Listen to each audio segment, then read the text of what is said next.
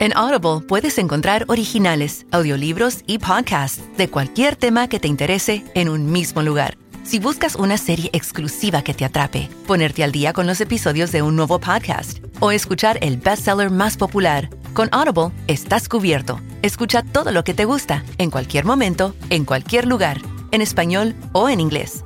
Para descubrir el poder de escuchar, pruébalo gratis por 30 días en audible.com. Big Data Sports. Data Sports. Data Sports. Bienvenidos a este capítulo especialísimo de Big Data Sports. Faltan pocos días, faltan horas, faltan segundos. Ojalá que cuando nos vuelvan a escuchar recuperen todo lo que hacemos en esta parte previa, porque estamos, Agustín, frente a una primera final histórica de la Copa Libertadores entre River y Flamengo. Así es, Marcelo Gatman, la famosa final única, que ahora sí va a ser en Sudamérica, en Lima, más puntualmente después de que cambió por los temas de público conocimiento en Chile. Y tenemos mucho para decir, como siempre, con gente que nos aporta data más que interesante y contribuye a este episodio de Vidacta Sports especial previo a la Copa Libertadores y su final. Sí, porque a veces las cosas suceden por casualidad y otras veces no. Eh, se van a enfrentar en la final de esta Copa Libertadores eh, dos clubes que con lo complicada que es en muchos aspectos la realidad latinoamericana, sudamericana, especialmente en estos tiempos, desde el punto de vista socioeconómico, desde el punto, punto de vista político. Eh, River y Flamengo son los dos clubes finalistas de la Copa Libertadores a los cuales mejor les está yendo en algunas partes del negocio del fútbol y también en todo el impacto digital que tiene eh, el fútbol desde ese abordaje. Sí, yo tengo para decir una, una definición poco polémica, pero es que son los dos que llegan a la final, son los dos clubes que más grandes son hoy en día en la región, tanto como decías con los impactos económicos como también digitales. Y eso, aunque le duele a otros equipos, es datos, o sea, es número que vamos a contar de cómo han trabajado ambas instituciones que están obviamente en la final de la Libertadores. Bueno, a lo mejor me anticipo, pero ya empezamos a tirar datos. Si empezamos a tomar cómo impacta digitalmente en el acumulado de, redes sociales, en la cantidad de seguidores, que ese es un aspecto que se puede discutir, si lo que importan son los seguidores o lo que importan son las interacciones.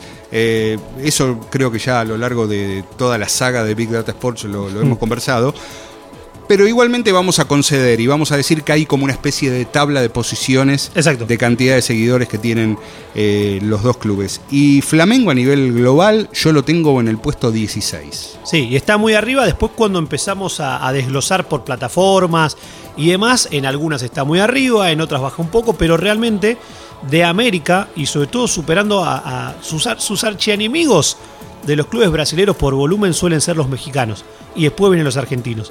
Aún así, Flamengo, con el trabajo que viene haciendo y sobre todo este año, se ha posicionado entre los, en el top 20 global, como bien decías, en el 16. Pero bueno, está después en cada categoría cómo va performando, ¿no? Porque si yo, por ejemplo, te lo bajo un poco más, Marce. Si hablamos de todos los equipos más populares del mundo del fútbol global en Instagram solamente, hay solamente dos americanos en el top 10. En el puesto número 6 Flamengo, en el puesto número 9 River. ¿Sí? O sea, ahí cada categoría puede mostrar, pero son los dos que van apareciendo en todos lados. Y si vamos otra vez a la gran tabla de posiciones que tiene, como sumar seguidores en Instagram, en Facebook, en Twitter, en YouTube, que son como los cuatro grandes, ¿no? Más allá de que hay un montón más. Eh, River aparece en el puesto número 21, eh, 22, ahí con Boca. Eh, y debajo de ellos aparecen clubes como, como la Roma, que hace un gran trabajo en Twitter. Es para mí el mejor club que ha trabajado en Twitter en los últimos tiempos. El, el, Inter, el Leicester City, el Tottenham. Entonces, bueno, eh, hay números que son respetables para estos dos. Yo creo que el crecimiento que se viene dando en digital del fútbol sudamericano está muy atado a los equipos que también tienen éxito deportivo. ¿Por qué? Porque los que van llegando a etapas definitorias de, de, Copas Libertadores, Sudamericana, Mundial de Clubes, generan un interés global que es ahí donde también se da un crecimiento en lo que se llama interacciones. Esto también me lleva para contar, por ejemplo, que el Flamengo, que este año, después de muchísimo tiempo, llega a una final de Libertadores, con toda la historia que este club tiene, logró el récord en Twitter de interacciones para un club eh, latinoamericano en un solo mes tuvo 11,2 millones de interacciones, lo cual está a la par de grandes equipos europeos, finalistas de Champions, de ese, de ese nivel, ¿no? Bueno, rompió el récord Flamengo, la distancia que hay con el segundo es tan grande que el segundo vuelve a ser River, que River logró en otro mes histórico 4 millones de interacciones en Twitter en octubre de 2019. Bueno, estamos hablando siempre de grandes números, pero que van demostrando un poco cómo los clubes que les va bien en Sudamérica, la Libertadores, están empezando a jugar en otras ligas a nivel digital y a nivel impacto. ¿no? Tenemos en este episodio especial de Big Data Sports eh, datos de em, cómo les va digitalmente en redes sociales a, los clubes. Tenemos también datos económicos, financieros de cada uno de los clubes y también datos de, rendimiento. Para ir a lo del medio, que son los datos económicos y financieros, eh, contamos con el aporte de eh, Amir Somoshi. Amir Somoshi es un consultor brasileño eh, que es el director de la compañía Sports Value de, San Pablo, que se dedica justamente a, esto, a analizar tendencias en el marketing deportivo, a hacer investigaciones, a detectar oportunidades para los clubes y, para las marcas, y es uno de los soportes que tenemos en este episodio de Big Data Sports. Lo primero que queríamos saber y que consultamos a Amir por esto es cómo está el Flamengo dentro de Brasil en materia de ingresos y cómo está el club eh, en su parte financiera y económica. Bueno, Flamengo tiene un histórico, eh, esto estoy hablando de los últimos 20 años, de un club que era lo más grande de Brasil en términos de, de aficionados, pero que siempre tuvo problemas de gestión. Hasta el 2012 la situación era esta, el club conseguía conquistar algunos títulos porque tenía grandes ingresos, pero siempre quedaba en rojo, tenía grandes débitos. Empezaron un plan eh, de largo plazo con Flamengo que ahora empieza a dar resultados. La gestión anterior consiguió revertir este cuadro de, situación caótica en las finanzas y consiguió, en definitiva, poner el club en esa creación de una historia más reciente con números mucho más robustos, con un control financiero. Entonces que Flamengo de 2019 es el mejor de la historia, porque vive una fortaleza financiera. Eh, en 2018 había generado 139 millones de dólares en ingresos y en los nueve meses, de 2019 ya está con 167 millones de dólares. Es decir, que nunca ha generado tantos ingresos. Esto le, pone como el club que más genera ingresos en todas las, las Américas, más que clubes de MLS más que clubes mexicanos. Y al final Flamengo todavía no factura tanto, por ejemplo, con marketing, con su estadio, entonces que hay un potencial de crecer eh, aún más eh, si consigue, por ejemplo, estos títulos que tanto espera como Libertadores y llegar al Mundial. Al principio, Agustín, decíamos que no hay casualidades. Eh, Flamengo vuelve a una final de la Copa Libertadores con un equipo que juega bien y a lo mejor, si no me equivoco, creo yo, con el mejor momento económico de, su historia. Sí, sin duda. Como decía Amir, eh, el crecimiento que han logrado tener como institución y que han equilibrado cuentas y que hoy en día tienen hasta, hasta generación propia de ingresos y que todavía tiene mucho por explotar, que nos lo va a ir contando nuestro invitado en, en las próximas preguntas que tenemos seguro para hacerle, es esto, es entender que es una institución, probablemente la más grande de Brasil, de uno de los lugares más grandes del continente, que el impacto económico no siempre fue tan bueno como ahora. Hoy tener equilibradas las cuentas y tener grandes ingresos también les permitió invertir en un plantel que, bueno, sobran nombres por todos lados, ¿no? Pero bueno, ahí está un poco la potencia que, veíamos de esta institución. Y uno de los perfiles que tiene Flamengo es eh, tratar de tener eh, presencia global, presencia internacional. Para hacer eso, eh, hace pocos meses abrieron Flat TV, que es Flat TV o Flat TV es una, bueno, una plataforma en YouTube y, en Facebook para tratar de ganar eh, mercado internacional y sobre todo llegar a los fanáticos del Flamengo eh, que no están justamente en, Brasil. Y, lo han hecho de un modo disruptivo también. Eh, hicieron un acuerdo con la cadena Globo para tener las, este, las imágenes de, de los partidos, pero los narradores que ponen son propios para darle el sentido de transmisión partidaria. Claro, o sea, la imagen es la, estándar y la transmisión partidaria para acercarse mucho más al hincha con el factor emocional que es el que, bueno, suele ser el que pesa para este tipo de cosas, ¿no? Por eso la siguiente consulta para Amir Somoshi era cómo se posiciona Flamengo eh, contra otros equipos de Brasil y justamente también a nivel global. Sí, esto es. Lo que pasa es que en 2018, por ejemplo, la competición eh, interna en Brasil siempre fue con Palmeiras. En la cuestión deportiva, pero mismo hablando solamente de números financieros. Palmeiras, por ejemplo, en 2018 fue el club brasileño con más ingresos, entonces es una pelea buena. Eh, eh, cerró 2018 con 168 millones de dólares de ingresos Palmeiras. Entonces Flamengo, con sus 139 millones, se quedó en segunda plaza.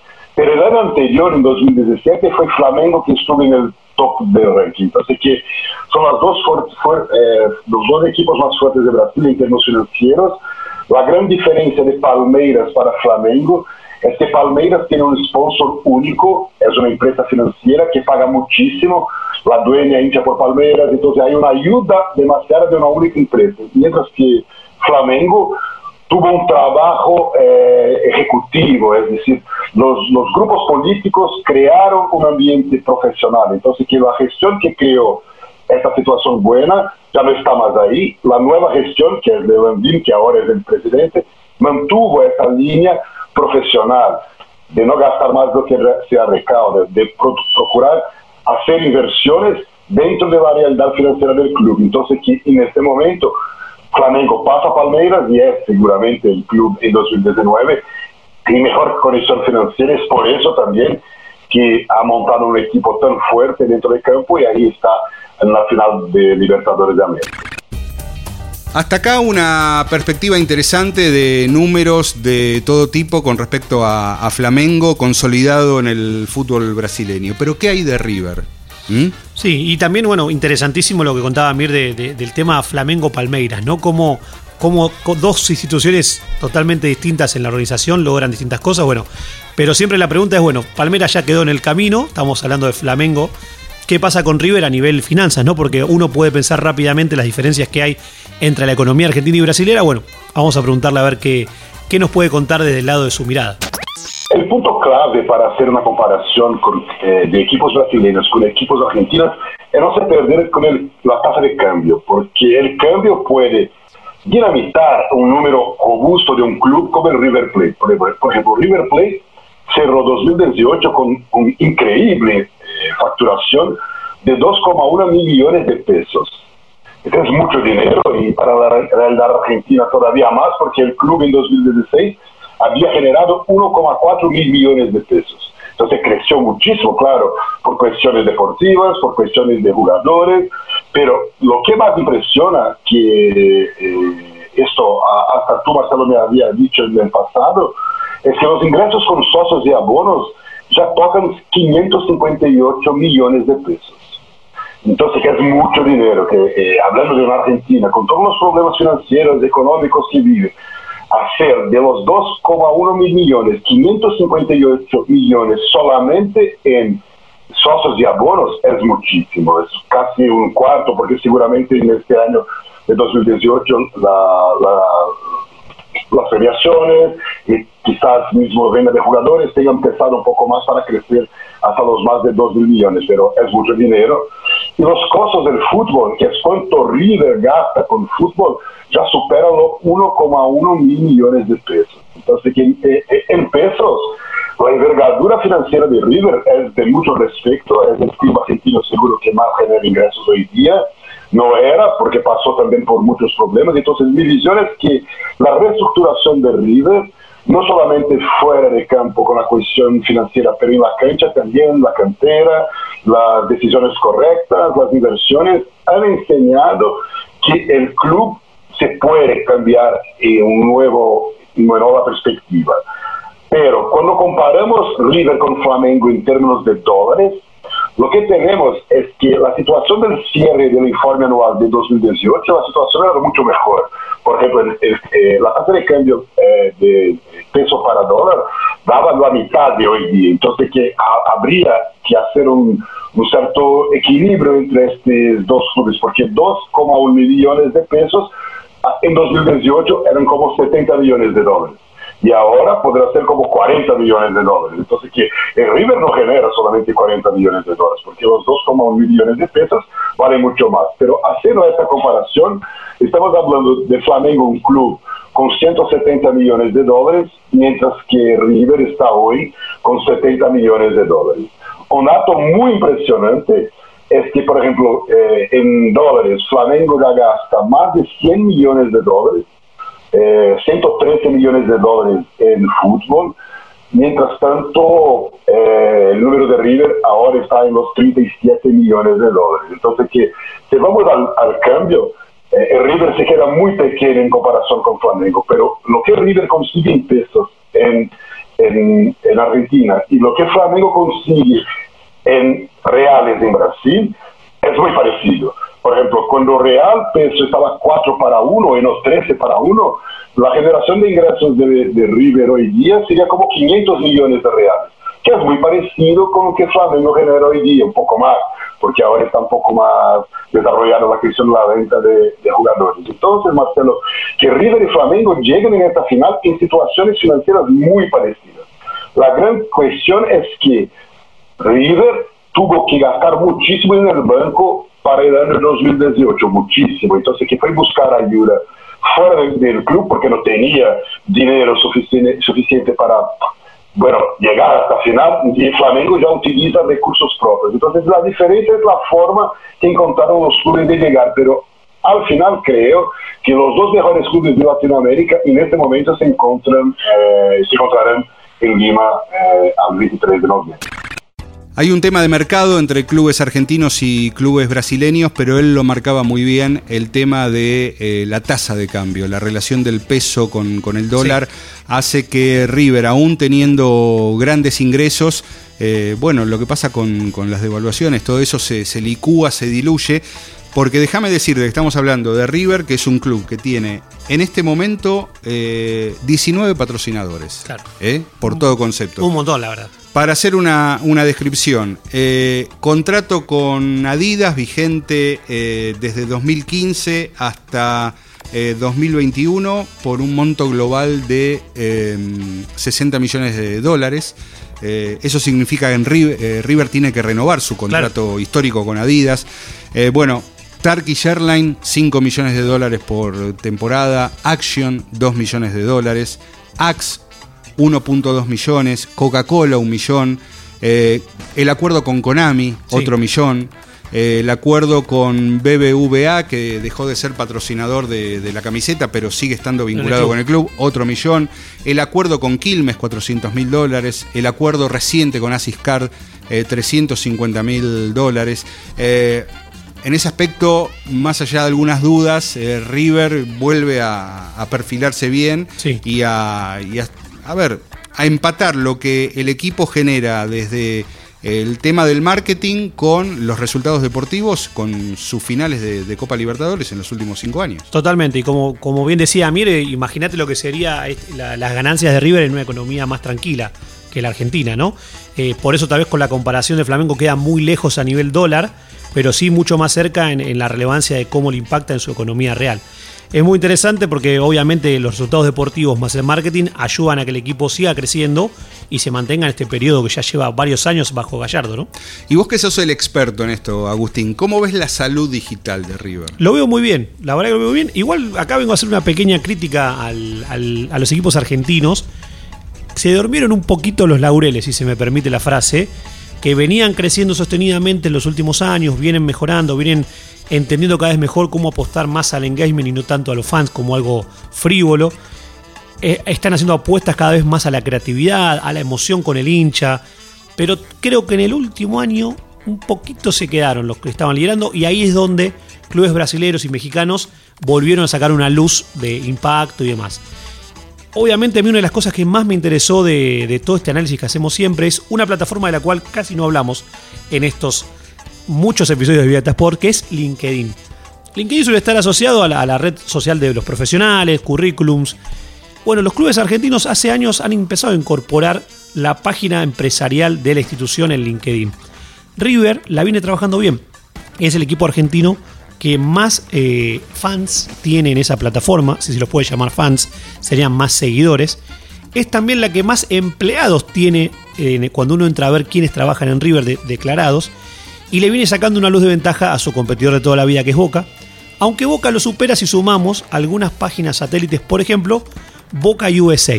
O sea, LinkedIn es un nuevo lugar que está casi inexplorado, pero que los grandes del fútbol argentino se han empezado a meter. River y Boca a la vanguardia, también está Racing, también está Vélez. Bueno, ahí hay como un pequeño análisis de, de este, de este mundillo digital que sigue ampliando y que los clubes argentinos, creo que en 2020 si se me permite de vuelta la frase, se tienen que volver a poner las pilas porque hay mucho por hacer. Bueno, River eh, también eh, incursionó ya en TikTok, que es prácticamente una obligación para cualquier eh, club de, fútbol.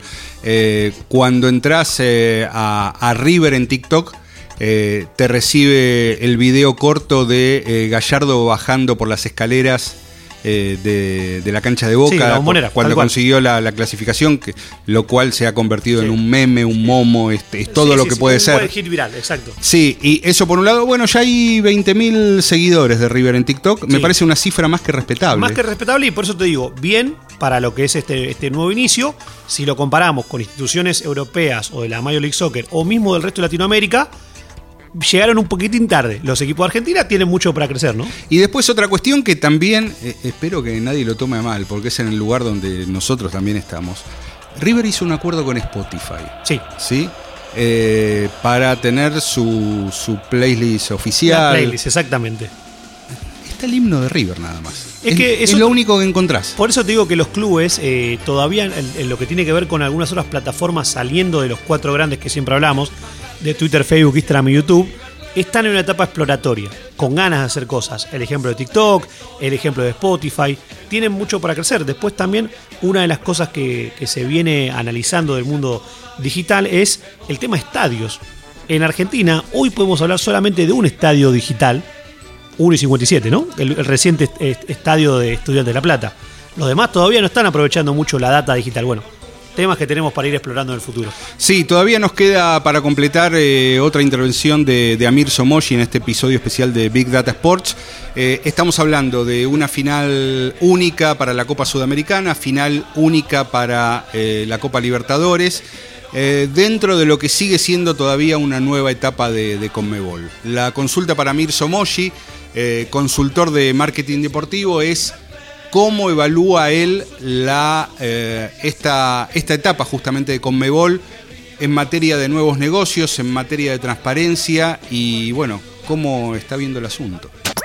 Lo que siento es que Latinoamérica como un todo, este Brasil, Argentina, Paraguay, Chile, Perú, no, en general, eh, solamente cambiamos eh, presión. No conseguimos caminar, por ejemplo, como en Europa, año tras año, desarrollando los negocios, y con eso las cosas van cambiando. En 10 o 15 años tenemos una realidad como, por ejemplo, ha pasado UEFA con la Champions League. No, nosotros necesitamos de crisis, de dificultad. Esa es la realidad. Entonces, por ejemplo, en un dado momento, los clubes latinoamericanos, sudamericanos se juntaron y dijeron, no, lo que Comebol me paga es muy poco. Por ejemplo, nunca me voy a olvidar, por ejemplo, un club como Corinthians, pagaba en comisiones para Comebol por el público que, llenaba el estadio, más que generaba directamente con Comebol. Entonces había como una revolta social de los clubes.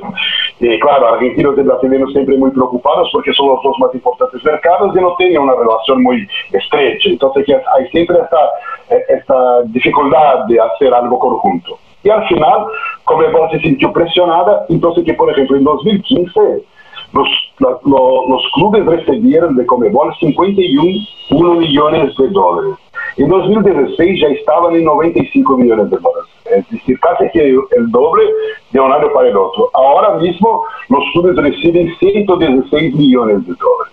Entonces, claro, hay una evolución total de 2015 de 51 millones para 2018 con 116 millones, pero hay mucho más dinero dentro de Comebol que llega a la cuenta de los clubes que participan de sus competiciones. Claro, hay un poco de desarrollo, hay los costes administrativos, pero hay mucho dinero que podría llegar a los clubes. Los clubes saben de esto, porque, por ejemplo, si tú comparas, por ejemplo, Libertadores de América con UEFA Champions League, mismo que los, eh, la gestión de PIB, PIB per capita, dimensión global de una competición, y la Libertadores, claro, tiene una dimensión, pero no se compara con la Champions, pero la diferencia son casi 20 veces de ingresos a más de Champions League para Libertadores de América. Entonces, que claro, no estoy comparando las competiciones, está claro que 10 veces más sería más que suficiente, pero casi 20 veces más.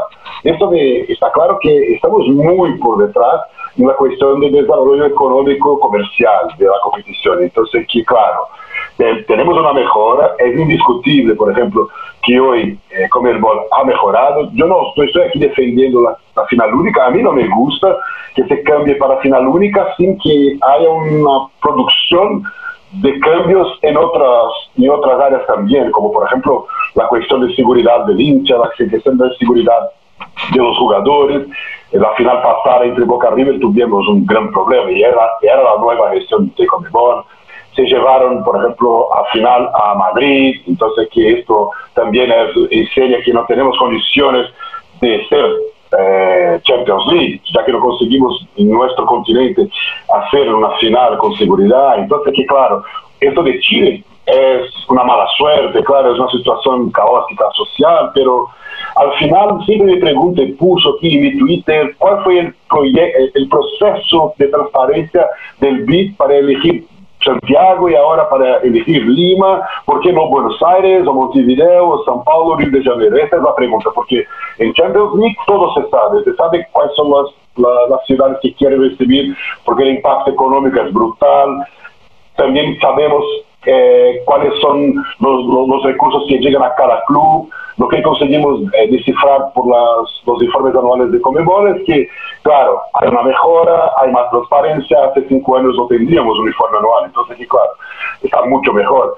Pero todavía está muy alejado de lo que queremos, que son números mejores, no solamente la transparencia. Pero creo que después de tantos problemas, eh, de tanta mala suerte con eh, esa cuestión de Chile, que por lo menos podamos vivenciar en Lima una realidad nueva que sería la final única y sentir cómo eso va a impactar positivamente en los números de la entidad.